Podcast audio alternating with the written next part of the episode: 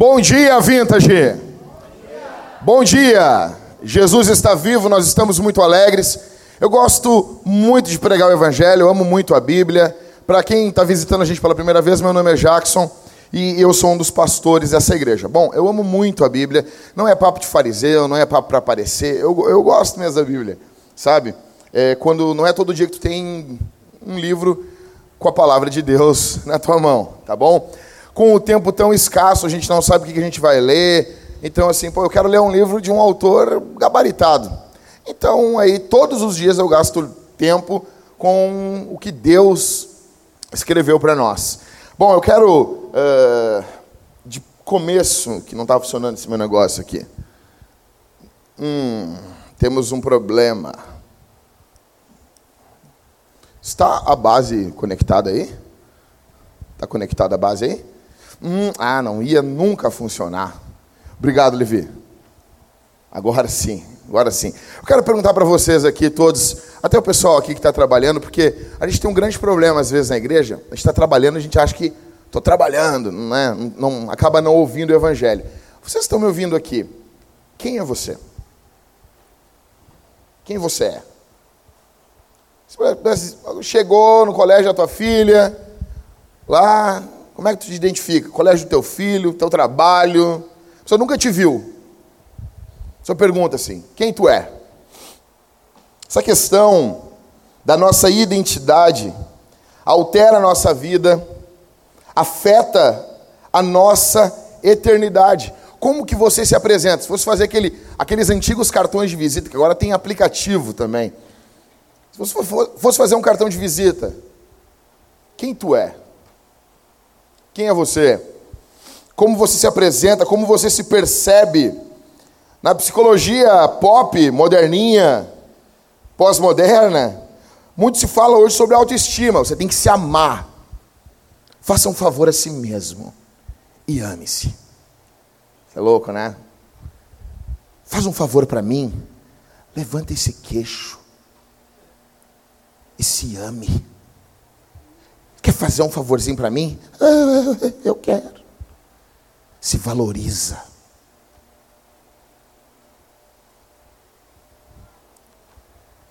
Como que você se apresenta, como você se percebe, qual a sua autoimagem, quando você pensa em você, como que você pensa sobre você, o que você pensa sobre a sua vida, como que você responderia essa pergunta? Eu sou um pastor, eu sou um marido, eu sou um pai, sou um filho. Você define quem é você ou os outros definem quem você é? Você define quem você é ou as outras pessoas ficam dando pitaco? Por exemplo, infância. Quantos apelidos você não ganhou? alguns apelidos, porque o problema nosso é que nós somos muito extremistas. Alguns apelidos fazem parte da infância, outros são extremamente maldosos. Então nós temos uma galerinha em que tudo é bullying, tudo, tudo não pode falar nada do Enzo que, que o mundo cai. Já tem uma outra galerinha que não, tem que esculachar mesmo. Vamos acabar com o politicamente correto. Seus apelidos na infância, você tinha aceitação. Aí depois da infância vem o período do ensino médio, período da, do, da magreza, dos joelhos enormes. Aí não sabe quem é. É nesse período os, os jovens se definem através das suas roupas. As roupas passam a definir quem as pessoas são. Aí depois vem o período da faculdade, aí o cara se reinventa, porque ele já tem uma certa liberdadezinha. Já tem uma certa liberdade, já está um pouco longe da família, uma, uma liberdade, escuta aqui, uma liberdade recém-adquirida é extremamente perigosa. Uma liberdade novinha. Aí agora é livre, aí vem a fase adulta. Quem deve ser de fato, porque agora já sabe que as roupas não te definem, ou deveria saber. Crise de identidade, responsabilidade, emprego, alguns não querem emprego, dinheiro, contas, quanto dinheiro eu tenho que ter para sustentar uma casa, casamento, será que eu nunca vou casar, vou ser solteirona para sempre? Aí tem aqueles idiotas, escreve aí, idiotas que fazem aquelas piadas, aí vai ficar para titia. Depois do culto eu te digo o que, que tem que responder para esse, tipo de, esse tipo de pessoal, que eu não posso falar aqui no púlpito. Pergunta mesmo, o que, que eu tenho que falar, pastor? Eu te digo. Aí vai ser solteira, aí vem o emprego. Meu, mas tá, tá, uma loucura hoje aqui, gente. Sei que é o calor. Eu pedi pro pessoal sentar aí. Fase adulta, aí emprego. O emprego vai consumindo a identidade das pessoas. Algumas pessoas agora, agora eu sei quem eu sou. A gente tem os biólogos aqui da igreja, o pessoal que faz biologia, trabalha. Eu sou um biólogo. Eu sou isso.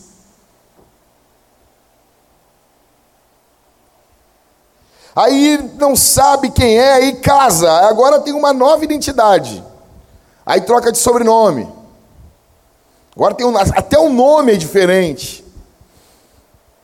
Então, mulheres, algumas mulheres têm uma dificuldade enorme com o casamento, porque, e aí, agora? Eu sou empoderada ou eu sou submissa? Pinto os pelos da minha axila ou depilo os pelos?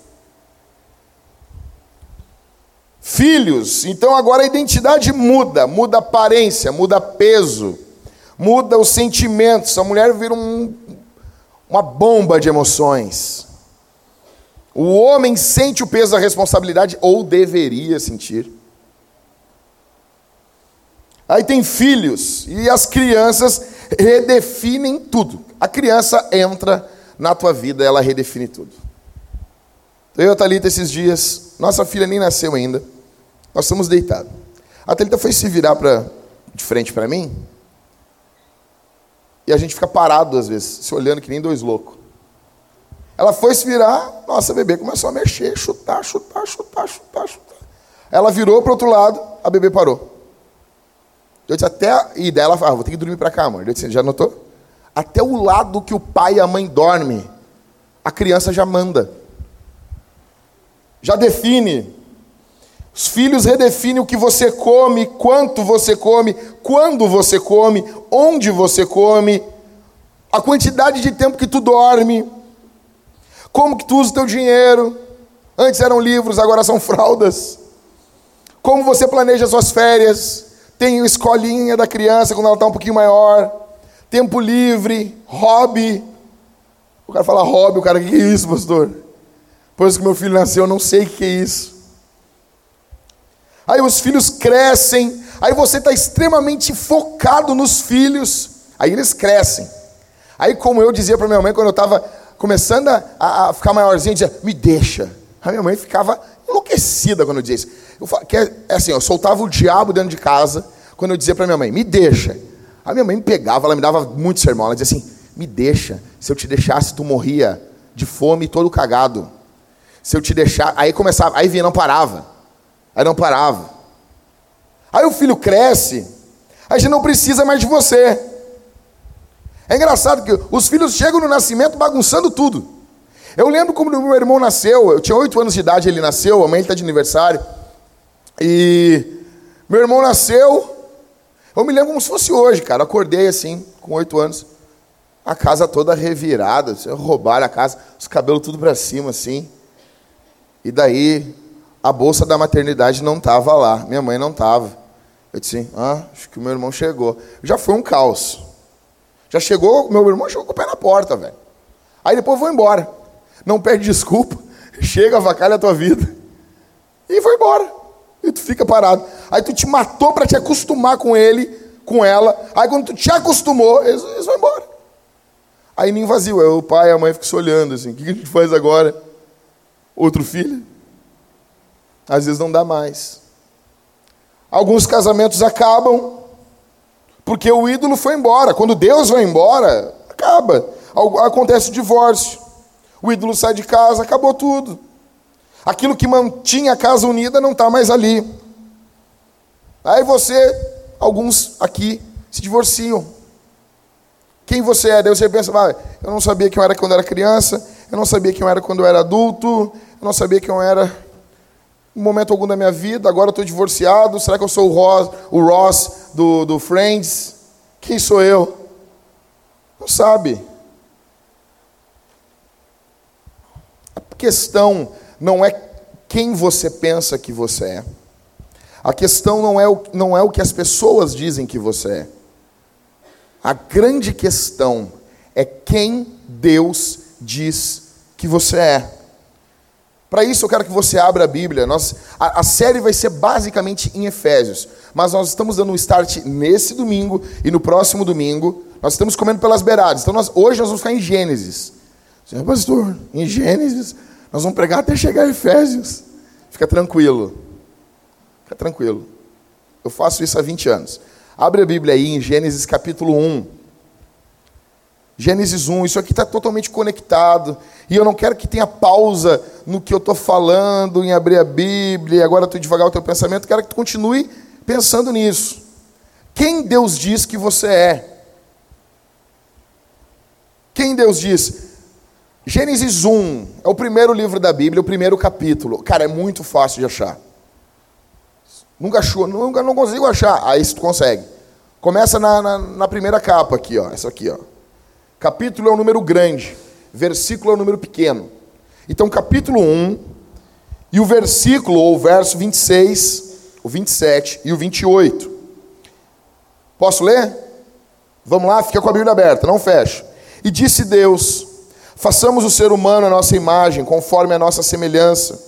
Tenha ele domínio sobre os peixes do mar, sobre as aves dos céus, sobre os animais domésticos, sobre toda a terra e sobre todos os animais que rastejam pela terra. Assim Deus criou o ser humano à sua imagem. A imagem de Deus o criou, homem e mulher os criou. E Deus os abençoou e lhes disse: Sejam fecundos, multipliquem-se, encham a terra e sujeitem-na. Tenham cuidado sobre os peixes, tenham domínio sobre os peixes do mar, sobre as aves dos céus e sobre todo animal que rasteja pela terra. Então, quem Deus diz que você é? Vamos mudar essa pergunta. Não quem você é. Quem Deus diz que você é? Em Gênesis, nós encontramos o início de tudo. O começo de tudo. Gênesis é o princípio. Aqui em Gênesis está o início de tudo, menos de Deus, porque Deus não é criado. Ok? Você é a imagem de Deus. Você tem que entender isso. Você precisa entender isso. A sua primeira identidade é que você é imagem e semelhança de Deus. Deixa eu dizer uma coisa aqui. Isso não é só para o crente bonitinho. Leu a Bíblia toda em 2018. Marcou toda a marcaçãozinha lá. Ganhou uma estrelinha do anjo Gabriel, porque leu bastante a Bíblia ano passado. Tá faceiro da vida, todo vaidosinho. Não. Isso aqui é para o crentão, é para o crentinho mais fraquinho. Isso aqui é para o maconheiro. Isso aqui é para prostituta. Isso aqui é para o ladrão, para o corrupto, para o estuprador, para o pedófilo, para o terrorista. E para você. Você é a imagem de Deus. A imagem e a semelhança de Deus. E como que isso se revela? Em primeiro lugar, em primeiro, você é um receptor da revelação. Escuta isso. E Deus disse, e Deus falou. Você tem a palavra, você tem. Ai. Obrigado, gente, por botarem canetas, cadernos no púlpito, copos de plástico. Eu amo vocês. Deus inspirou homens que escrevessem a Bíblia. Você tem acesso à Escritura. Aqui está a palavra de Deus para você. Você é o alvo. Escuta aqui. Nós temos um grande problema nos nossos dias, porque nós ficamos pensando que nós não podemos. Não, esse culto é antropocêntrico. Aprendeu a palavra ontem. Não sabe nem a regra dos porquês. O que é antropocêntrico? Centrado no homem. Então, nós temos que ter um culto teocêntrico, correto, centrado em Deus. Só que escuta, presta atenção. A Bíblia, ela tem um alvo. Ela tem, na verdade, um destinatário. O destinatário não é Deus. O destinatário é você. É Deus falando e nós ouvindo. Então, todo sermão que não trate sobre Deus, obviamente está errado. Mas todo sermão que não trate sobre o homem, ele está igualmente errado. Então, em primeiro lugar, você é um receptor da revelação. O nosso Deus é comunitário, amoroso, afetuoso, ele se comunica. Escuta, é como se você tivesse recebido uma carta de alguém que ama muito você. Isso não é um clichê, isso é verdade.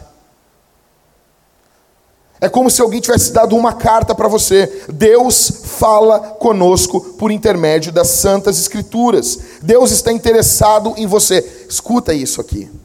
Deus está interessado que você ouça o que ele diz. Deus está interessado em falar, em andar, em se comunicar com você, em andar com você. Deus fala conosco por intermédio da Bíblia e nós falamos com Ele por intermédio da oração. Em segundo lugar, quem Deus diz que você é? aqui nesse texto de Gênesis está claro. Em segundo lugar, você é alguém humildemente honrado. Você é alguém humildemente honrado. Deus, escuta, lendo a narrativa de Gênesis, eu estava lendo hoje ainda isso, na Bíblia de Estudo da Nova Almeida Atualizada. Estava tava dando uma, uma lida no estudo, porque eu demorei dias lendo só a introdução da Bíblia. Aí hoje consegui entrar no texto bíblico. Você lê Gênesis capítulo 1, você nota que tem três níveis de seres. O mais alto, Deus. Deus é um ser. O mais baixo, as bestas, as feras do campo, os animais selvagens, os répteis. O homem, ele está inter, no, no, processo, ele está localizado no, na parte intermediária Quando tentamos estabelecer a nossa identidade sem isso, nós temos problemas. A nossa cultura diviniza pessoas. A nossa cultura trata pessoas como Deus, ou trata pessoas como bicho. Você pode ver. Na nossa cultura, as pessoas são tratadas como animais ou como deuses. E não.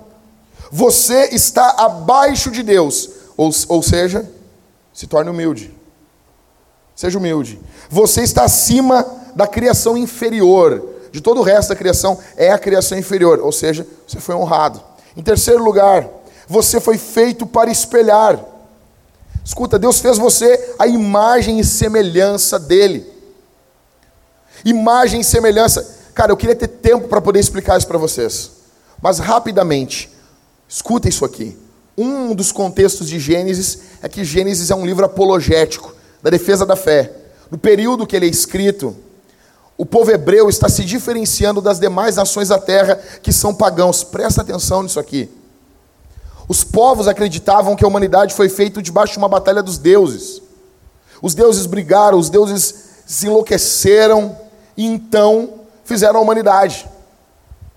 Houve uma guerra cósmica. Algumas uh, religiões pagãs vão dizer que a humanidade é fruto do excremento de demônios. Então surge Gênesis, escrito por Moisés, relatando como que Deus fez o mundo. Os deuses pagãos colocavam imagens suas dentro dos templos. Você chegava numa imagem, num, num templo pagão, havia uma imagem da, da divindade daquele templo. O que o escritor de Gênesis está dizendo para nós quando Deus nos faz a sua imagem e semelhança, é que o mundo é o templo de Deus e o homem é a sua imagem, representando Deus nesse templo. Muitas pessoas não entendem, as pessoas acham que se Adão e Eva não tivessem pecado, nós estaríamos até hoje peladões, andando no meio da, da, da selva, montado num gato guerreiro, loucão. Cara, a humanidade iria evoluir, a ciência ia evoluir. O que nós teríamos é o que teremos na volta de Jesus. Uma grande cidade, evoluiria para uma cidade, para cidades e cidades. Deus faz o mundo e faz ali o embrião, Adão e Eva. E Deus quer que esse casal espalhe pelo mundo a glória dele. Você está entendendo? Deus deu uma missão para Adão e Eva, porque o nosso Deus é missionário. Chamamos isso na teologia de grande, de. Fugiu agora, não é a grande comissão. A grande comissão está em Mateus. Deus dá uma missão para esse casal, para esse casal espalhar a sua imagem, espalhar a sua glória, porque Deus quer que toda a criação saiba como Ele é. Então Ele nos fez. Nós refletimos Deus. É como um espelho. Por exemplo, quando você fala a verdade, você está refletindo Deus. As pessoas vão saber que Deus é verdadeiro. Quando você perdoa, você perdoa alguém, você está agindo conforme a imagem de Deus, as pessoas vão saber que Deus é generoso, perdoador, que Deus é gracioso. Quando você dá algo para alguém, quando você oferta, quando você dá dinheiro, quando você ajuda uma pessoa, as pessoas saberão que Deus é generoso. Isso significa que nós temos uma responsabilidade enorme, enorme. Nós representamos Deus. Isso é louco. As pessoas perguntam assim: Você está se achando, Jackson, o representante de Deus na terra? Mas claro. E tu também é, o Beiramar também é, só que uns são maus representantes, por causa do pecado, mas já vou entrar nisso aí. Isso significa que nós temos uma responsabilidade. Nós devemos dar glória a Deus pelas obras que fazemos. Bem rápido aqui. Um cara congregava com a gente, aí ele contou que uma colega dele de serviço deu em cima dele. Assim, deu em cima dele. E ele falou assim: Não, eu não vou trair minha mulher, porque eu sou um homem fiel. E eu sou um homem muito fiel, e por isso eu não traio minha mulher. E daí eu fiquei olhando para ele assim, ah, pastor, falei isso para. Deu, tá, e tu falou de Jesus? E ele, não. Mas por quê? Não é Jesus que te faz fiel? Que tem a galera que diz, não, não precisa ser crente para ter moral. Bom, beleza, eu preciso.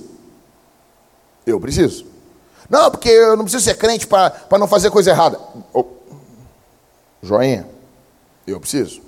Sem Deus eu, eu já estava morto. Aí disse: Não, tu deveria ter dito.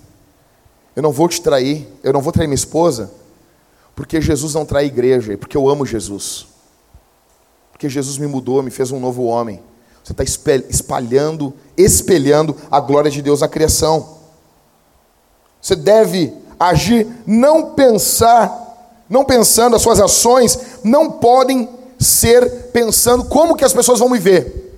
Hum, eu vou fazer isso aqui, que daí as pessoas vão me ver assim. Eu vou fazer isso aqui, porque daí as pessoas vão me ver assim. Isso é coisa de hipócrita. Você deve fazer tudo o que você faz, pensando no que as pessoas pensarão sobre Jesus. Porque você é alguém que foi feito para espelhar. Adão não refletiu Deus corretamente. Então Jesus, o segundo Adão, refletiu Deus mesmo sendo Deus, veio como homem, sujeito às nossas limitações e refletiu o Pai. Por isso que a Bíblia diz que Jesus é a imagem do Deus invisível. Por isso que Jesus falou para Natanael: aquele que vê a mim, vê o Pai. Em quarto, quem Deus diz que você é? Alguém que é abençoado para abençoar. A Bíblia diz em Gênesis capítulo 1: e Deus os abençoou. Sede fecundos, multipliquem-se. Deus abençoou. Eu gosto quando encham a terra. Daí as pessoas dizem assim: Isso aí é só para Adão, pastor. Por quê? Porque Deus falou para Adão. Tá, então toda a Bíblia é só para as pessoas que Deus foi escrito. Mateus é só para os judeus. 1 Coríntios é só para a igreja de Corinto. É sério isso? Nós temos o dever de encher a terra. Ela não está cheia ainda. Tem pouca gente. Esquece o que a cultura diz. A cultura mente. A cultura é mentirosa. Antigamente, nós tínhamos menos da metade da população. Aí pensava, não, não vai ter comida para todo mundo. É óbvio, conforme, se botar mais um bilhão de pessoas, no meio desse um bilhão, vai ter um gênio que vai descobrir alguma coisa, Deus vai, Deus vai revelar alguma coisa para esse cara através do estudo. Vai ter um grupo de pessoas que vai trabalhar em prol da humanidade. Vão descobrir como plantar, como plantar bois, que é uma plantação de boi é a melhor coisa que tem. Como plantar churrasco. Vão descobrir uma forma melhor. Ah, se não der, a gente empilha a fazenda uma em cima da outra. Como? Tu acha que daqui a 200 anos os negros não vão empilhar a fazenda? Sério. Quem é que imaginaria que as pessoas empilhar a casa? Casa não, quadrado, cubículo, que são os, os apartamentos, são um monte de quadradinho em cima dos outros. Já parou para pensar? Eu morava um dia, fiquei pensando, cara, quando eu morava com meu pai, eu moro numa caixa que está em cima da outra caixa. A humanidade vive feliz, velho. Olha as fotos da Suzana lá. Suzana feliz. Essa cara, bate as fotos, tá lá. Imagina nós amanhã, chega no Rio de Janeiro. O Daniel sabe, né, Daniel? Os caras não de laje no Rio de Janeiro. O nego chega lá e compra uma laje por 40 mil reais para construir uma casa. E não cai. Vai aqui ver os caras formados fazendo, fazendo prédio, tudo desabando aqui. Tu acha que daqui a 200 anos não, não vão empilhar fazenda? Ah, tem oito fazendas para cima. Você, não, não consegue imaginar hoje. Ninguém imaginava o avião há 300 anos atrás. E a voa. Ou seja, tem, tem que entender que Adão e Eva, em Gênesis 1, eles são a humanidade. Não, se Deus falasse aquilo ali, Deus ia falar para toda a humanidade. Adão e Eva é toda a humanidade. E quem é você para dizer que ah, chegou no número tal, acabou? Hitler? Isso é coisa de quem não ama Deus. Então Deus abençoa eles. Você não tem que orar para ter um filho, você tem que orar para não ter. Você tem que orar, será que Deus não quer? Deus sempre quer. Aí, se for para não ter, tua mulher está doente, tem alguns problemas, aí tu ora. Hum, vou orar a Deus, porque talvez. Aí tem casos específicos que Deus não quer. A bênção de Deus, a bênção para esse casal começa em Deus. Adão não faz nada para receber essa bênção, nota isso, cara. E Deus os abençoou. O que Adão fez ali, velho? Nada. Por isso que eu amo calvinismo, cara. A graça de Deus. Graça. Adão não fez nada para receber. Por que, que Deus abençoou Adão? Porque Deus é amoroso. Eu quero que você contemple Deus aqui. Porque quando falamos biblicamente sobre quem Deus é, estamos falando quem nós somos, porque a nossa identidade está ligada em Deus. E quando falamos quem nós somos, nós estamos estudando sobre Deus. Deus é amoroso, Deus é bondoso, Deus é misericordioso, Deus é gracioso. Como diz o Tim Keller, Deus é pródigo. Pródigo quer dizer esbanjador. Assim como o filho é esbanjador da parábola do filho pródigo, Deus, o Pai, é pródigo em dar amor abundante, esbanjador em amor, em graça. Existe mais graça em Deus do que você é capaz de receber. Existe mais amor em Deus do que você é capaz de conter. Deus ama você muito mais do que você sequer imagina. Você não tem noção o que é Deus vir ao mundo em Jesus, morrer na cruz para que você fosse salvo. Cara, a minha filha nem nasceu ainda. Eu já canto para ela, eu já leio para ela, eu já falo com ela. Fico imaginando Deus fazendo você, olhando você desde pequeno, amando você, planejando um, um propósito para você. Deus abençoa Adão e Eva, por quê? Para que eles sejam bênção para os seus filhos. Para que através da vida dele outras vidas sejam abençoadas e a, a terra se encha da glória do conhecimento do Senhor. Deus quis que o mundo conhecesse Deus. Podia fazer isso assim?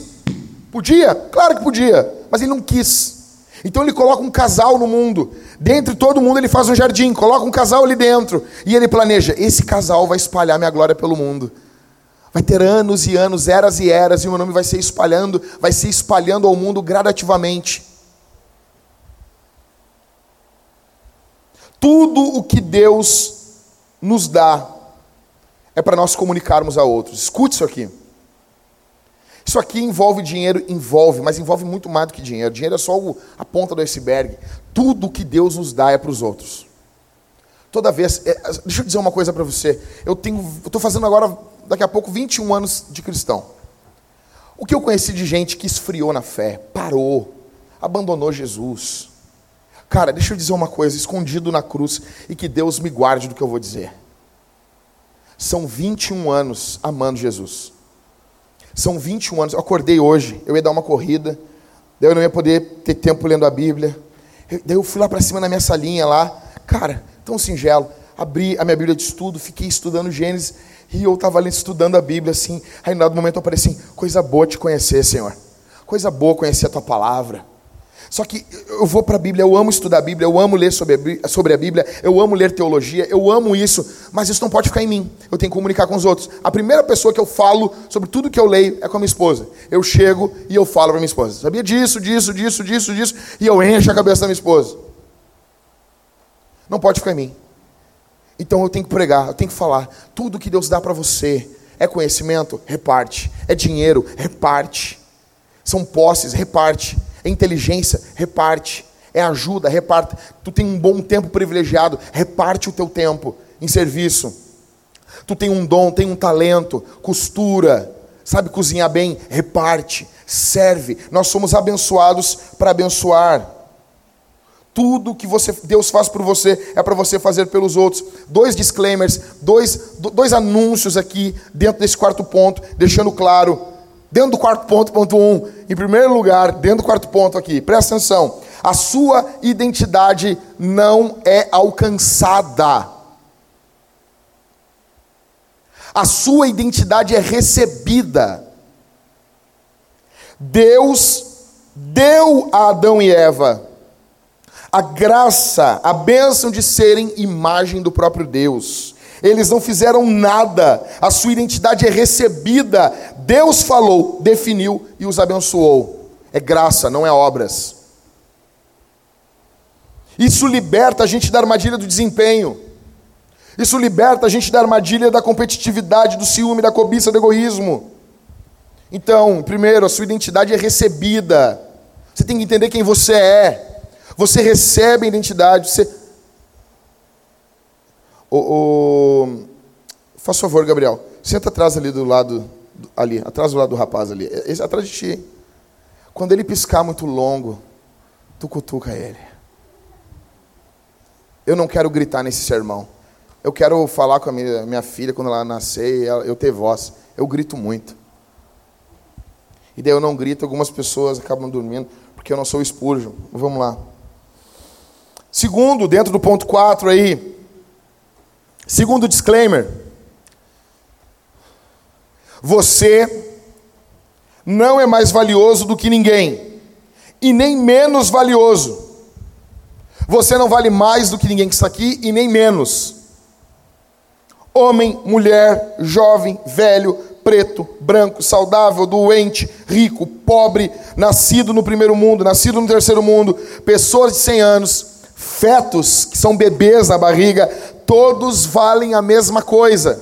Daí vem direito, os direitos humanos, que é algo que foi criado pela igreja. E a igreja luta pelos direitos humanos, não pelos direitos humanos que estão comp uh, compartilhando hoje em dia, mas pelos direitos humanos corretos mesmo. Aquilo que, tudo aquilo que denigra a imagem de Deus no homem. Então você pode ser a favor da pena de morte, sim, mas até para executar um criminoso tem que haver honra, respeito. Ah, mas ele não respeitou. Mas nós não estamos nos desumanizando pelo ato dele. O ato dele não nos tornou bicho. Nós continuamos gente. Você pode ser a favor da prisão perpétua? Pode. Mas você não pode ser a favor de uma prisão lotada de gente, onde as pessoas estão pegando malária, pegando doença, pegando febre um junto com os outros. Não é ser a favor de vagabundo. Crente, crente, crente que conhece Bíblia, ama Jesus, entende o que é cultura, pegou do cristianismo, jamais vai ser a favor de uma cela que cabe seis pessoas, sendo trinta e poucas pessoas. Se cabe 34 é porque é porque pode botar 34. Não. Isso é, isso é voz do diabo. Eu sou aqui, Jack, isso aqui não estou falando agora questão de Bíblia, abrindo um parênteses aqui, eu sou a favor da pena de morte. Eu. Mas eu não sou a favor de uma cela lotada com trinta e poucas pessoas onde só cabem quatro. Por quê? Porque aquelas pessoas que estão ali têm a imagem de Deus. Não importa o que fizeram tem que ficar trancafiado o resto da vida. Alguns têm que ser executados pelo Estado, não por mim. Só que eles têm uma dignidade neles. E o ato deles, imundo, não pode me desumanizar. Eu continuo gente. Todos têm direitos iguais. E isso também para o feto, para os bebês. Bebês são gente. É por isso que nós não matamos bebês. É por isso que nós somos contra o aborto. O foco, a razão por que a igreja é contra o aborto é por causa da identidade. Tem tudo a ver com o que eu estou falando para vocês. Por isso que nós odiamos o racismo. Por isso que a ideia que brancos são superiores a negros é uma ideia do inferno.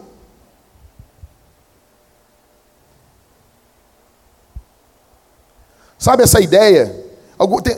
Cara, existem tratados sobre isso na Alemanha nazista, que brancos são melhores do que negros. E agora está surgindo um movimento de resistência, onde negros são melhores do que brancos. Nunca foram, nunca serão. Somos iguais em dignidade diante de Deus. Somos iguais diante do Senhor. É por isso que alguém que ama a Bíblia é contra quem ama a Escritura é contra a forma como os índios são tratados no Brasil. Os índios são tratados no Brasil como animais. A Constituição não vale para eles. Índios, brancos, negros, asiáticos, todos são imagem de Deus. Ok. Deus diz isso. Pergunta é: ok, eu sou isso questão é que não é só Deus que fala na Bíblia. A Bíblia nos mostra o diabo falando. Deus diz quem você é. Mas Satanás também fala. Abra sua Bíblia em Gênesis, está com ela aberta em Gênesis, capítulo 3.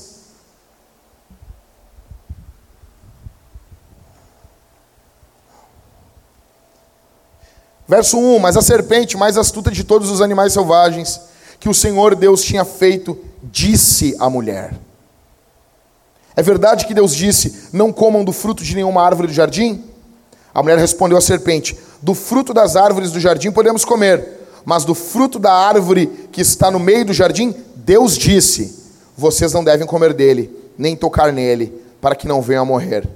Então a serpente disse à mulher: É certo que vocês não morrerão, porque Deus sabe que no dia em que dele comerem, os olhos de vocês se abrirão, e como Deus, vocês o quê? Vocês o quê? Serão conhecedores do bem e do mal. A proposta do diabo é dar uma identidade para Adão e Eva.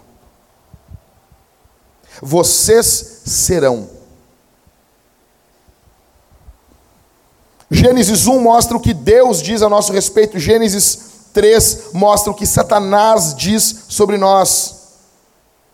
A questão é que em Gênesis está claro que nós acreditamos, nós em Adão, nosso representante, o nosso líder federal, o, nosso, o representante da aliança, que era Adão. Nós acreditamos no que o diabo disse. A Bíblia diz em Gênesis 1, 26: E Deus disse: façamos o homem a nossa imagem, a nossa semelhança. O diabo chega e, é como se o diabo estivesse dizendo para Adão e Eva: vocês não são a imagem de Deus. Vocês não são como Deus. Deus está escondendo de vocês. Deus está tramando contra vocês. Deus tem um futuro ruim, mal para vocês. Deus não ama você como pai, como muitos aqui pensam isso muitas vezes. Quando você pensa isso, você está pensando como a serpente quer que você pense. A serpente sussurra o guizo da serpente no teu ouvido e você tem ouvido isso. Você duvida do amor de Deus. Isso explica, tem que entender uma coisa aqui, deixar claro aqui. Primeiro, as pessoas vêm na vintage, aí sabe que nós uh, acreditamos na teologia reformada, confessamos teologia reformada. Aí a pessoa, vocês acreditam em demônio? Sim. Acreditamos em Satanás, em demônios, são reais acreditamos em possessão demoníaca, expulsamos demônios. Acreditamos sim. Isso explica o mal do mundo, a rebelião, o caos. Satanás era um anjo criado por Deus. Satanás foi um anjo criado, olha para mim, gente. Satanás era um anjo, um anjo que foi criado por Deus, só que ele estava insatisfeito com o quê? Com a identidade dele. Ele quis que a identidade dele fosse mudada. Ele se rebelou. Disso vem o caos. Ele não queria estar sob Deus, mas queria ser Deus. Ele não aceita a identidade que recebeu, então ele se rebela em busca de uma nova identidade. Satanás chega aqui em Gênesis 3, ele fala com o casal para destruir a imagem de Deus nesse casal. Ele é assassino, mentiroso, enganador. Tudo que o diabo falar é para trazer morte para você. Jesus diz que a verdade liberta, Satanás nos aprisiona na mentira. Escute isso aqui. Gênesis 3, eh, Apocalipse 12, Apocalipse 20 mostra o diabo como uma serpente. O termo aqui é como um dragão. Lá em Apocalipse é revelado o dragão, a antiga serpente. Você notou por que, que a Bíblia usa essa linguagem? Quando eu vejo, escuta isso aqui, cara. Quando eu vejo neopentecostais ridicularizando do diabo, sendo que nem Miguel ridicularizou do diabo. Quando eu vejo alguns reformados dizendo, ah, não estou nem aí para o diabo. Será, cara? A linguagem é uma linguagem de um dragão, negão. Quem aqui viu Hobbit? Quando o dragão, ô, ô Levi, quando o dragão começa a falar ali, cara. Mas vem em inglês, a voz do louco. Little Hobbit. Nossa, velho, dá um, um, frio na espinha. Aquele dragão vindo assim, e o Hobbit meio escondido, usando a capa de invisibilidade do Harry Potter. Cara, é de, é, é de se apavorar, é de arrepiar os pelos do sovaco, velho. Porque é isso, é uma imagem assustadora, poderosa. Ela deve gerar em você um respeito contra o seu inimigo. Você não tem medo, você tem um, um respeito. Você não está falando com uma criança. Uma consideração correta algo que envolve não subestimar o diabo. Adão e, Eva estão, Adão e Eva estão juntos, Adão silencioso, passivo, quieto, peca por omissão, Eva tagarela, fala tanto, tanto, que fala até com o diabo, cara. Essa mulher não cala a boca. Essa Eva peca por comissão. Ela se envolve numa conversa que não devia. E o problema de muitas mulheres é conversar o que não deve. O problema de muitos homens é ficarem calados dentro de casa quando tem que falar.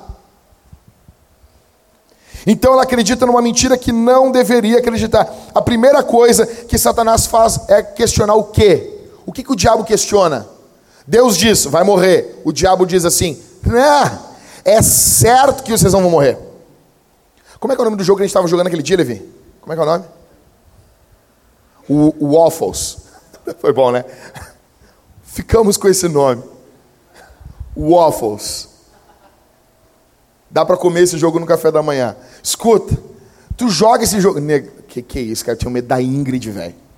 Aí ele fala assim: cidade dorme. Aí os negros baixam a cabeça, tudo cartas. Os lobos acordam. Meu, a Ingrid fez uma cara de lobo na hora, velho. Só parou, faltou parar assim. Louca, meu. E, e meu, meu, e, mas tá louco, cara. Então, a primeira coisa que ele questiona é a palavra de Deus. Você vai, vai ver esse jogo.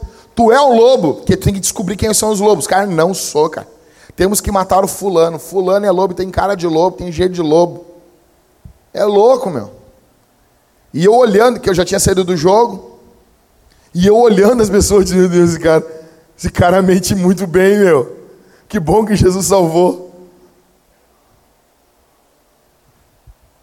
Satanás nos faz questionar, ele mente. Assim como Satanás veio até nossos primeiros pais, ele vai vir até você. Escuta isso. O diabo vai vir até você. O diabo vai falar dentro do seu ouvido dentro da sua mente. Ele vai falar com você. ele vai falar para você. E não importa o que você faça na sua vida, prime... não importa o que o diabo vai fazer na sua vida, escuta isso. A primeira coisa que o diabo vai fazer, ele vai atacar a autoridade na palavra, da palavra de Deus. Ele vai atacar a sua confiança na palavra de Deus. Deus diz algo e você passa a desconfiar. Talvez você não diz em voz alta, mas você já não acredita. É a voz da serpente. É a voz do diabo. A palavra está dizendo algo e você diz: não, não é mais assim. Às vezes isso pode ser um questionamento teológico. Você pode seguir falsos mestres, falsos teólogos até de renome. A voz da serpente. Nota, Gênesis 3:5. Porque Deus sabe que no dia que dele comerem, os olhos de vocês vão se abrir e vocês vão ser, serão conhecedores do bem e do mal. Satanás ataca a confiança na palavra. Deus já tinha dito que eles eram imagem e semelhança de Deus. Eles já eram semelhantes a Deus, eles não precisavam de mais nada. Eva passa a desconfiar de Deus, passa a pensar em Deus de forma desconfiada, mas ele não é tão bom assim. Ele não quer a nossa alegria, ele não quer que eu seja feliz. Eu vou me separar porque eu quero ser feliz. Você está buscando a felicidade na serpente. Enquanto Deus, Deus deu a identidade para Adão, a serpente oferece uma identidade conquistada. Coma e você vai ser. O primeiro pecado está radicalmente centrado em como Adão e Eva viam Deus e como Adão e Eva se viam. O primeiro pecado da, da humanidade está ligado à identidade. Adão deveria ter confiado em Deus, como diz o Mateus, filho do Filipe da Zanda, deveria ter pego Eva pela mão e deveria ter dito: Nós não vamos pecar contra Deus. Nós não vamos pecar, Eva. Ele deveria ter dito que a identidade deles estava segura, porque Deus tinha dito. Mas não, o diabo ganhou ali. E Satanás vai fazer o mesmo com você. O mesmo. O que nós estamos falando aqui é sobre denominar coisas. Nós amamos dar nome para as coisas, dar identidade para as coisas. Nota que quando Jesus vem ao mundo, escuta, batismo, capítulo 3 de Mateus, o que ocorre? Jesus está sendo deitado às águas, uma voz do céu diz o quê? Esse é o meu filho? Esse é meu filho? Amado. O que, que é isso? É identidade. Filho amado. Meu filho amado. O pai está falando. O pai está revelando a identidade do filho. O Espírito Santo desce sobre ele. Eu preguei uma série de sermões todinha em Mateus capítulo 4 para vocês. Sobre a tentação de Jesus. Qual é, o, qual é a primeira tentação? Se tu és o filho de Deus, sobre identidade. A segunda tentação, se tu és o filho de Deus, identidade. A quarta, tudo isso te darei se prostrar me adorares, envolve identidade também. Deus tinha falado com o filho, no capítulo 3, que ele era o filho amado, o filho de Deus. O diabo, no capítulo depois, está dizendo: se tu és o filho de Deus. Só que a boa notícia é que Adão não confiou na palavra de Deus. Então Deus vem ao mundo em Jesus e Deus confia em Deus. Só que ali não é uma brincadeirinha, ele está completamente, ele é humano ali. 100% Deus e 100% homem. E ele vence o diabo como homem. Aquilo que Adão perdeu, Jesus conquistou. Jesus confiou que a sua identidade não vinha por concessão diabólica, mas vinha pelo amor e pela graça de Deus. Satanás, Satanás também nomeia pessoas. Sabia disso? Deus nomeia pessoas, o diabo também nomeia. Em Apocalipse 12, 10 diz que ele é o acusador dos nossos irmãos. Ele é o acusador, ele é aquele que acusa você. Ele é chamado de acusador, mas Jesus diz em João 8 que ele é mentiroso. Alguns aqui que estão aqui possuem fardos terríveis de a sua identidade baseada em pecados cometidos. Algumas pessoas chamam você de louco. Algumas pessoas chamam você de drogado, porque você já se drogou. Outras chamam você de idiota. Alguns que estão aqui, algumas mulheres, irmãs aqui, lavadas o sangue de Jesus, já foram chamadas de safada, de cadela, de vagabunda, de prostituta. Alguns chamam você de perdedor. Alguns já falaram que você não vale nada. Talvez, minha irmã, você já ouviu alguma vez do seu namorado que você era uma vagabunda. Essa é a voz da serpente. Talvez o teu marido já chamou você de um nome terrível. Essa é a voz da serpente. É o diabo falando pela boca do teu marido.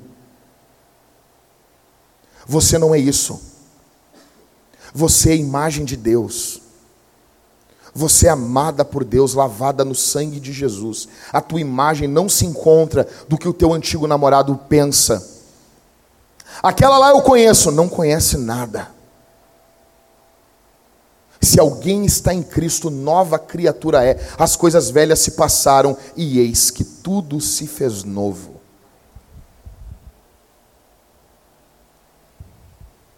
Algumas pessoas que sofrem abusos sexuais, alguns adultos pedófilos, quando vão abusar de crianças, eles acusam a criança. E a criança nasce com culpa, cresce com culpa. Ah, o meu avô dizia que eu era isso, o meu vizinho dizia que eu era isso, e cresce com isso. Muitas garotas estão na prostituição pensam mal de si mesmo por causa disso. Quero dizer para você, em Jesus temos uma nova identidade e não o que o diabo diz para nós. Segura aí. Deixa eu desenrolar, desencompactar mais um pouquinho aqui. Nós vivemos um período de uma idolatria de identidade. Isso é exatamente do que nós chamamos de idolatria. Idolatria é nós pegamos uma coisa criada e colocamos no lugar do Criador. A identidade hoje na nossa cultura, ela gera uma idolatria imensa, imensa. Quando a nossa identidade, nossa esperança, nossa alegria, quem queremos ser, quem queremos que os outros nos vejam, é algo que não é recebido por Deus, mas é algo que você alcança. Como que você quer ser visto? Você quer ser notado pelas suas realizações? Ou você quer ser notado pelo aquilo que Deus deu para você? Pelo aquilo que você recebeu? Muitas pessoas se categorizam de diversas formas. A Bíblia só tem duas formas de categorizar a humanidade: adoradores e idólatras. Eu já falei um milhão de vezes para você sobre adoração, sobre idolatria, sobre glória, dedicação e sacrifício. Ou nós adoramos o Criador, ou nós adoramos a criação. Em Romanos capítulo 1, verso 25 diz: Eles trocaram a verdade de Deus pela mentira, adorando e servindo a criatura em lugar do Criador, o qual é, lugar, o qual é bendito eternamente. Amém. Cara, deixa eu dizer uma coisa: esse assunto aqui é seríssimo, é delicadíssimo.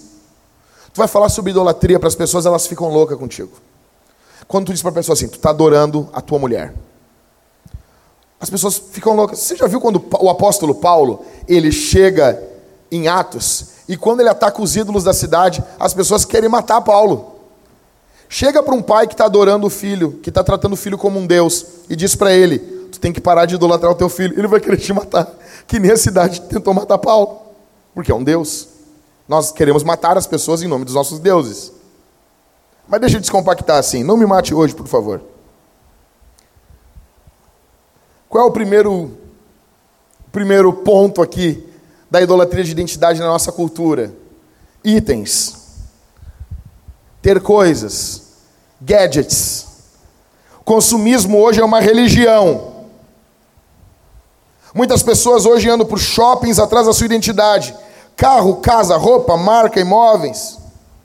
As coisas que me dão, me, me fazem ser alguém. Os pensadores modernos chegam a falar do consumismo conspícuo. Ou seja, construir uma identidade e agora, a partir dessa identidade, consumir coisas. Por exemplo, I am the man. Só vou usar agora caminhão. Eu vou vir com caminhão aqui para Vintage. Porque homem não, não pode andar com um carro sedã. Sou um homem de família. Tenho que ter um carro para oito lugares, doze lugares. Sou gay, tenho que ter um New Beetle. Não é o que a cultura faz isso? cara sai do armário, ele compra um fusquinha novo. E usa umas bermudinhas dobradinha. Nego dobrou a bermuda.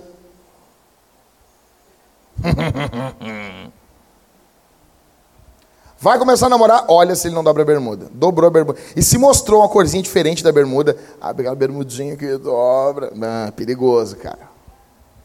Mas tudo bem. As pessoas precisam. Legal. Que bom que já revelou tudo que eu ia dizer. As pessoas precisam. Ô, oh, Levi, segura aí. Não tira a mão, linda. Ajuda, bota a mão. Volta lá para o itens. Não dá? Ah, tá bom. Depois eu mato o Christopher. Então, revela tudo ali. Ele já botou, foi revelando direto. Não testou. Que tu morra, Christopher. Vamos lá. Ia ser tão legal quando fechasse a palavra ídolo. Um dia a gente consegue. Vamos lá. Primeiro, então, itens. Segundo, deveres. Sou estudante, sou responsável. Sou engraçado. Quando as coisas ficam complicadas, eu faço uma piada. Estou idiota. Sou pastor, sou contador, sou advogado, pai, mãe. Ou seja, ídolo pode ser uma coisa boa no lugar errado. O foco aqui não é, escuta o que eu vou dizer aqui. O foco é que as coisas que você faz não determina quem você é, mas quem você é determina o que você faz. Não para de ir atrás das besteiras da autoajuda. Você não precisa de autoajuda. Primeiro, se o cara está precisando de ajuda, como é que ele vê? Ele vai se ajudar. Tu tem que te ajudar. Como isso? Autoajuda. Não, pastor, eu estou vindo na igreja porque eu, eu quero uma recuperação. Aqui não tem recuperação para ninguém, aqui tem redenção. Segundo, terceiro, os outros. A identidade forcada nos outros. Os ídolos mais comuns que você convive são as outras pessoas. Pode ser um indivíduo de um grupo, ou seja, um indivíduo ou um grupo de pessoas. O que, que eles pensam de mim? Cara, isso é gritante no meio pastoral. O pastor está preocupadíssimo com o que a igreja pensa dele. E eu digo aqui como pastor que às vezes tu te vê numa missão de fazer as pessoas felizes, sendo que em nenhum momento da Bíblia a Bíblia diz para fazer as pessoas felizes. E eu tenho que ficar constantemente, eu não existo para fazer as pessoas felizes. Eu não existo para fazer as pessoas felizes.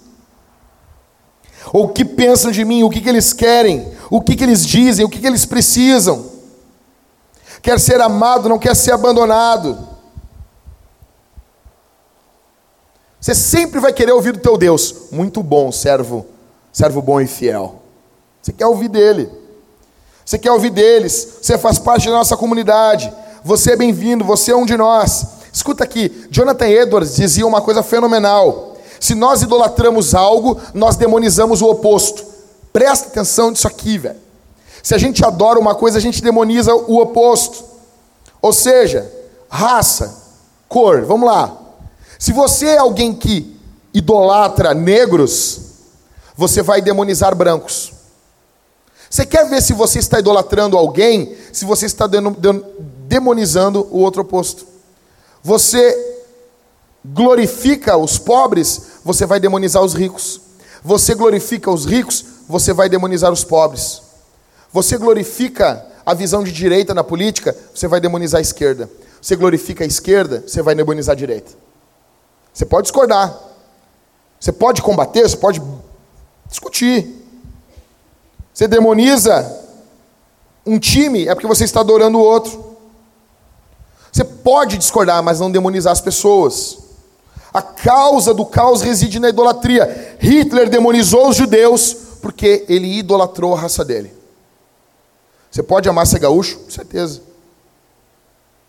Mas se você adorar o nosso estado, você vai demonizar os outros estados. E hoje as mídias sociais têm uma tremenda influência nisso. Você não precisa mais estar presente fisicamente para fazer parte de um grupo. Em quarto, logro. lograr, obter o seu direito, aquilo que deseja, aquilo que, que quer alcançar, conseguir. Isso, às vezes, na sua cabeça, define quem você é. Ah, não, mas está complicado, mas vai melhorar. Eu gosto de uma que o Rodrigo diz assim: não, a gente não sabe se vai melhorar. Né, Rodrigo? Vai ficar tudo bem. Não, na eternidade vai. Isso é fato. No Shalom vai ficar tudo bem. Mas agora, coisa para piorar. Vamos orar para ela melhorar? Vamos. Está complicado. Eu decreto, eu amarro, eu expulso. Que nem um, os caras na, na igreja que eu congregava estavam expulsando demônio. Aí um gritava, eu amarro. E outro gritava, eu expulso. Aí o cara assim, o cara estava endemoniado. Vocês se decidem. Ou vocês me amarram, ou vocês me expulsam. Não dá para fazer os dois.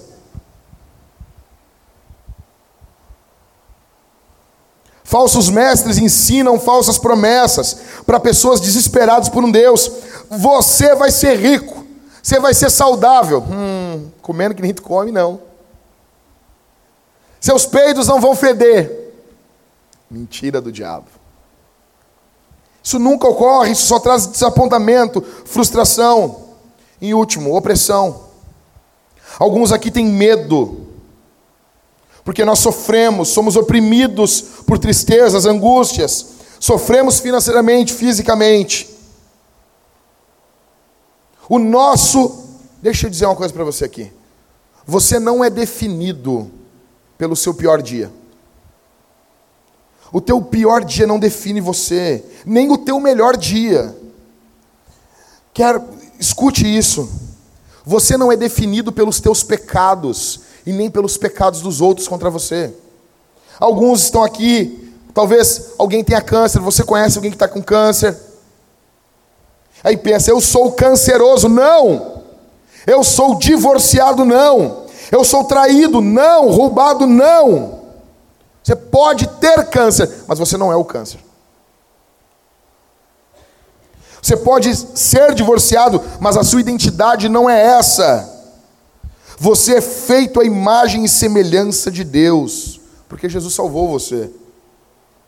Seus sofrimentos podem explicar você? Podem. Os sofrimentos explicam a gente, mas os sofrimentos, em hipótese alguma, podem nos definir. Muitos alcoólatras, drogados, viciados em jogos de azar, definem suas vidas por isso. Você já viram aqueles grupos de AA, Alcoólicos Anônimos? Boa noite. Eu sou o Juvencio. Eu sou alcoólatra há 25 anos. Cara, essas reuniões dá vontade até de beber. A identidade é extremamente ligada com isso. Acreditamos que Cristo torna você uma nova pessoa através do sacrifício que ele fez na cruz do Calvário. E através disso você tem uma nova identidade, um novo poder, uma nova mente para viver uma nova vida, ter um novo destino e deixar um novo legado sobre esse mundo. E isso é o que a Bíblia diz. Nós não queremos recuperar você, nós queremos que em Cristo você seja redimido. Estamos tentando redimir a sua vida em Cristo. Não, mas os outros, os pecados dos outros, o que os outros fizeram não define você. Vamos ver se eu vou conseguir agora, o próximo. Terminando aqui. Entendendo a sua crise de identidade. Sua crise. Vamos lá. Em primeiro, você vive com medo de que a sua idolatria de identidade fale ou seja tirada de você. Escuta, o que é idolatria então de identidade? As coisas que você usa para definir você que não é Deus. Você pode ser um pai, uma mãe, um amigo, pastor, um químico, você pode. Mas isso não é a sua primeira definição. Mas aquelas coisas que estão gritando de você, para você ser aquilo você quer ser conhecido por isso. Isso é uma idolatria de identidade. Ou seja, você vive com medo de que essa sua idolatria fale ou seja tirada. Aquilo que define você, você não quer que isso seja tirado de você. Ou seja, meu, meu, o casamento define quem eu sou. Meu, se isso se tirar de mim, eu acabo quem eu sou. Se eu deixar de pastorear a igreja, acabou minha vida. Se eu deixar minha carreira, acabou. Quantas mulheres não sofrem com isso? Penso que sua carreira define você. Carro, casa, emprego, filho, saúde. Ah, se eu casasse. Isso pode falhar. Escuta, escuta. Aí alguns ficam dizendo: não, nossa bênção vai chegar, vai chegar. Não. Você morre de medo disso. Você morre, não, mas esse meu filho, ele, ele me deu uma identidade. Você morre de medo de perder isso. Isso aí gera estresse e ansiedade. Um pouco mais louco aqui, lê com calma, eu vou explicar. Sua esposa, seus filhos, seu trabalho, sua beleza, sua saúde, seus amigos, sua igreja, tudo começa a desmoronar sob o peso. Você não pode apenas ser Deus? Que você está dizendo o tempo todo para essas coisas assim, por favor, você está você tá tratando a sua mulher como Deus, você está colocando ela em algo que ela não aguenta. O peso de Deus é demais para ela, o peso de Deus para o seu marido é demais para ele. O seu filho não aguenta ser o teu Deus. É óbvio que vai ter desapontamento na tua relação com o teu filho. Eu não acredito que o João Afonso fez isso. Fez. Fez. Ele transou antes do casamento e a menina está grávida. E você vai ser vovó. Fez. O João Afonso fez isso. Viva com isso. Ame essa criança. Não, eu quero, eu quero que meu filho seja um troféuzinho. Vai ser tudo direitinho, tudo, tudo bonitinho cabelo ajeitadinho, lambidinho para o lado, com uma felicidadezinha medíocre dentro de casa. Igual o garotinho do meme aquele. Né, Stephanie? Ou seja, você quer um emprego, ah, mas será que eu não posso ter só um emprego que pague tudo o que eu quero? Eu não posso ter. Será que é demais pedir um esposo perfeito? Hã? Fuja de mulheres assim, cara. Se você não é casado ainda. Se você já é, se ferrou. Será que é demais querer que meu filho seja perfeito? Troféuzinho ambulante. Terceiro, quando a sua idolatria de identidade começa a desmoronar, você entra em pânico. Porque ela vai, escuta isso aqui. Quando casamento, igreja, idade, beleza, filho saindo de casa, empresa quebrando, não é se os ídolos vão desmoronar, eles vão desmoronar. Vai acabar. Tudo aquilo que nós nos apoiamos nesse mundo vai passar. O mundo e suas concupiscências passam, mas aqueles que fazem a vontade de Deus permanecem para sempre. Todos aqui morreremos, desde os bebês até o mais velho. Alguns morrerão mais jovens que outros. Algumas empresas fecharam as portas. Você está envelhecendo. Bem-vindo ao clube. Você não tem mais o mesmo vigor de antigamente. Você está enrugando. Sim, são rugas o que você acha. Você está desconfiado? Você viu hoje de manhã. Será que aquilo era uma ruga? É. Vai cair tudo. Você pode lutar, lutar, mas ninguém vence a gravidade ela ganha de você. No final, você passa um bom tempo deitado. O final de tudo aqui é cinza. Só que isso não é uma péssima notícia. Isso é uma péssima notícia se as coisas que nós acreditamos ser Deus, de fato fossem Deus. Cara, deixa eu explicar uma coisa para você. O meu papel aqui é preparar você para morrer. O meu papel como pastor é preparar você para o seu último dia de vida para você viver bem o último dia. Como é que foi o último dia do Michael? Não, viveu bem. Foi, foi ó. Foi legal. Amou os filhos, amou a esposa, leu a Bíblia, orou, viu um filme Netflix. Foi ó. Foi bom. Good job, good job, Jack. Bom trabalho, fiz um bom trabalho. Feliz. Eu, quero pregar no teu enterro, tá, Michael? Não quero que tu pregue no meu. Tô brincando, Michael. Não, não tô brincando, não. Quero, quero, quero estar lá sim. E último. Quando essa idolatria de identidade falha, você procura alguém para culpar. Quando aquilo que te dá a identidade fracassa, tu vai procurar alguém. Vai buscar alguém. OK? Primeiro, ela vai a sua idolatria de identidade vai falhar. Vai falhar. Ou seja, primeiro você vai vai ter um desprezo egocêntrico. Eu não faço nada certo. Ó oh, céus, ó oh, vida, por quê? O Joey no, no Friends, quando ele faz 30 anos. Deus, por que você está fazendo isso com a gente? Por quê?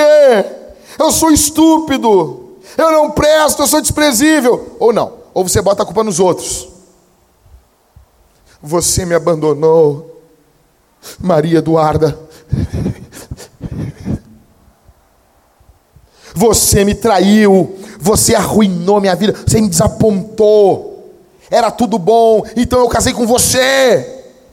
Era tudo belo, era tudo lindo. As borboletas voavam, a porta não rangia, o cachorro cantava, era tudo belo, tudo lindo. Então você chegou e arruinou com tudo. Todos aqui já pensaram isso em algum momento. Ou então você vai desprezar Deus. Deus, você disse que me amava. Por que, aconteceu isso? Você disse que a minha vida ia ser de um certo modo. Você disse que não ia ser assim. Eu leio as Escrituras, Deus. Deus, você pode ser um bom Deus e só me dar o meu ídolo de volta? Você pode, Deus. Eu encerro dizendo que você tem duas saídas hoje. Só duas. Só duas. A primeira, primeira saída é Jesus e a identidade que ele te dá. Você confiar no que Jesus disse. Você confiar no que Deus disse a respeito de você. Você ter sua esperança focada em Jesus. O seu anseio, a sua identidade focada na vida, na morte de Jesus, na ressurreição de Jesus. Isso traz valor a você. Isso valoriza você. Os mais fundamentalistas dizem assim: quem você é? Eu não sou nada. Quando falou com o cara assim, reformado. Quem, quem você é? Eu sou o homem da eu, eu sou o homem, eu sou vencedor, sou vitorioso, pentecostal. Quem tu é? Eu não sou nada, eu sou totalmente depravado. Hum, nunca mais vai parar de tulipar. Só que isso, às vezes, a pessoa usa a depravação total como a sua definição, e não é, a sua definição não é essa. Você é totalmente depravado? Com certeza, com certeza. Mas a sua definição última não é essa, e nem primeira. Você é imagem de Deus. O pecado borrou a imagem de Deus em você. Já estou terminando, gente. Segura mais um pouquinho. Então, você pode confiar na vida, na morte e na ressurreição de Jesus. E isso traz identidade a você. Isso valoriza. Você não tem valor algum em você, mas Deus valorizou você. Eu vejo que as pessoas não entendem isso. Você tem valor? Claro que tem, cara. Claro que tem. Eu tenho valor? Mas claro. Mas tá louco que eu não vou, eu não tenho valor. Eu tenho valor sim. Se tu não tem valor, o problema é teu. Eu tenho. Você não, eu não tenho valor. Como assim não tem valor, cara? Espera um pouquinho. O meu valor foi o Filho de Deus naquela cruz. Ele me valorizou, ele valorizou você. Não, escuta só isso aqui. A Bíblia diz que Deus colocou uma nova natureza dentro de nós. Se você tem a nova natureza de Deus, se você tem a nova natureza gerada em você, você nunca descerá ao inferno. Você acha que uma nova natureza desce ao inferno? Você acha que o Espírito Santo desce ao inferno? Deus colocou o espírito dele dentro de você. Se você é salvo, salvo para sempre, óbvio. E se você acredita nisso, você vai viver em santidade. Primeiro, primeira saída aqui, confiar no que Jesus disse. A segunda, sair daqui, não levar a sério nada do que eu falei e procurar um novo ídolo, procurar um novo Deus. Está casado? Ah, agora eu quero separar. Está separado? Ah, quero casar. Procurar um novo trabalho, procurar ser saudável. Né? Alguns estão doentes, estão acomodados como doente. E, e gostam que essa. Tem gente que é doente e ama que a sua identidade seja doente, porque isso atrai a atenção das pessoas. É ídolo, é idolatria. E por que, que eu estou falando isso? Porque a gente está em janeiro. E janeiro é o mês da mentira. Não é 1 de abril, não é abril, é janeiro. Você vai na banca de revista, toda a capa. Você pode ser velho e ser bonito. Você pode ser jovem e saudável a vida toda. Fala João Alfredo com 85 anos. Aí está ali, puro Photoshop. Não, escuta. Vai envelhecendo. Você pode ser um velho bonito? Pode. Mas vai perdendo beleza. Acabou. Acabou. Você pode fazer todas as cirurgias da vida. Você pode, não, Jack, eu não vou ficar careca. Mas tu vai ter menos cabelo do que tu tinha antes. Os homens que estão aqui. Vai ficar mais ralinho aqui na frente.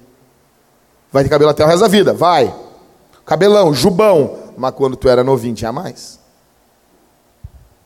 os músculos, vai perdendo força muscular. Você pode ser uma adolescente que os meninos amam. Você pode fazer com que o seu gato obedeça a você e não cague fora da caixinha de areia. Isso é mentira. Seu cachorro pode ser o seu melhor amigo. Não, teu cachorro não é teu amigo. Ele só está ali porque tu dá comida para ele. Mas a gente ama mesmo assim. Você pode ficar linda e um guri vai levar você para o baile ou para outros lugares. Você pode reutilizar o seu guarda-roupa sem gastar dinheiro. Durante 20 anos. Mentira! Seus filhos podem obedecer você. Dicas de como ter filhos que nunca fazem um chilique no supermercado. Cara, aqui, minha mãe era que nem a mãe do Cris. No mínimo um chilique no supermercado ele vai fazer um. Você define se vai fazer outros ou não. A minha mãe tinha firme no coração dela que eu ia fazer só um chilique. Eu me lembro, eu gritando no supermercado e a minha mãe falando com uma voz de psicopata: Nós vamos conversar em casa. Chegamos em casa e ela aumentou o som. Para os vizinhos não me ouvirem. Nunca mais eu grito no supermercado. Às vezes eu estou com a Thalita no supermercado, a Thalita está longe, eu não falo, Thalita! Eu não posso falar alto no supermercado porque eu acho que minha mãe vai aparecer e vai me dar um tapa. Todo janeiro a mesma ladainha. Cara, eu quero dizer aqui, encerrando, que só em Jesus você pode ser um novo eu. Só em Jesus. O que, que as pessoas querem no seu leito de morte? Você imagina agora aqui, você no seu leito de morte, o que, que você quer? O que, que você quer? O que, que você vai querer no seu último dia de vida? Você sabe, sim, estou morrendo, os médicos disseram, ele vai morrer hoje. Ontem, filhinho de uma amiga nossa, que nasceu com oito meses, morreu. Os médicos disseram que ele iria morrer ontem. Isso pode acontecer com algumas pessoas aqui. O médico pode dizer para você: você vai morrer hoje. Chama os familiares, você não vai passar de hoje. O que, que você vai querer ali no leito de morte? Seus troféus? Seu contra-cheque? Você vai querer que tragam o carro para você? Você vai querer que tragam suas roupas de grife?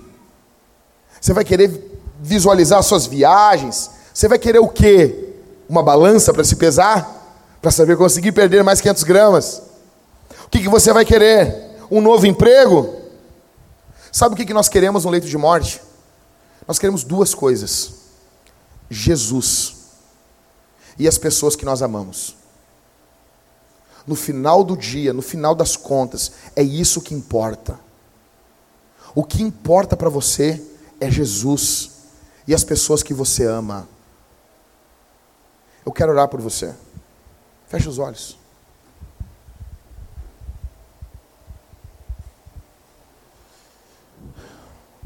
Pai, Tu és um Deus bondoso, que nos deu uma identidade, que nos chamou para sermos teus filhos, tua criação, tua imagem, tua semelhança.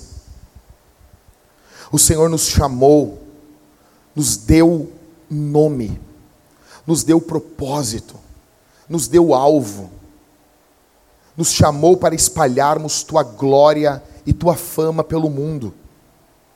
Adão, nosso pai, Senhor, falhou nessa missão, mas o Senhor prometeu que enviaria um que venceria por nós, e enviou Jesus, e em Jesus, agora o Senhor faz um novo povo, levanta novas pessoas, para cumprirem aquilo que o Senhor mandou que Adão fizesse, espalhassem tua glória e teu conhecimento pelo mundo. Hoje, tua igreja faz isso no poder do Espírito. Nossa identidade não reside em nós, mas reside no Senhor.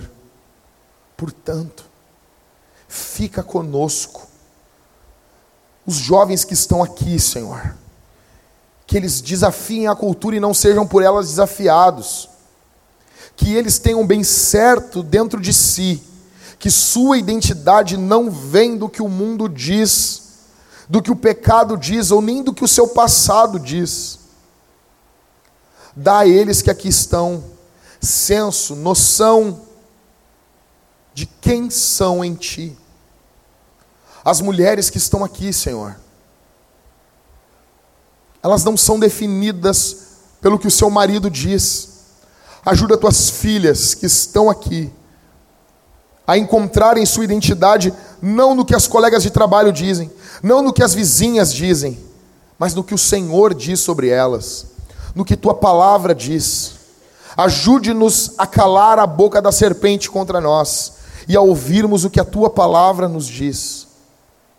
Em nome de Jesus, os homens que estão aqui, ajude os teus filhos a não serem definidos pelo que a cultura diz, pelo que a cultura louca e desesperada por atenção diz.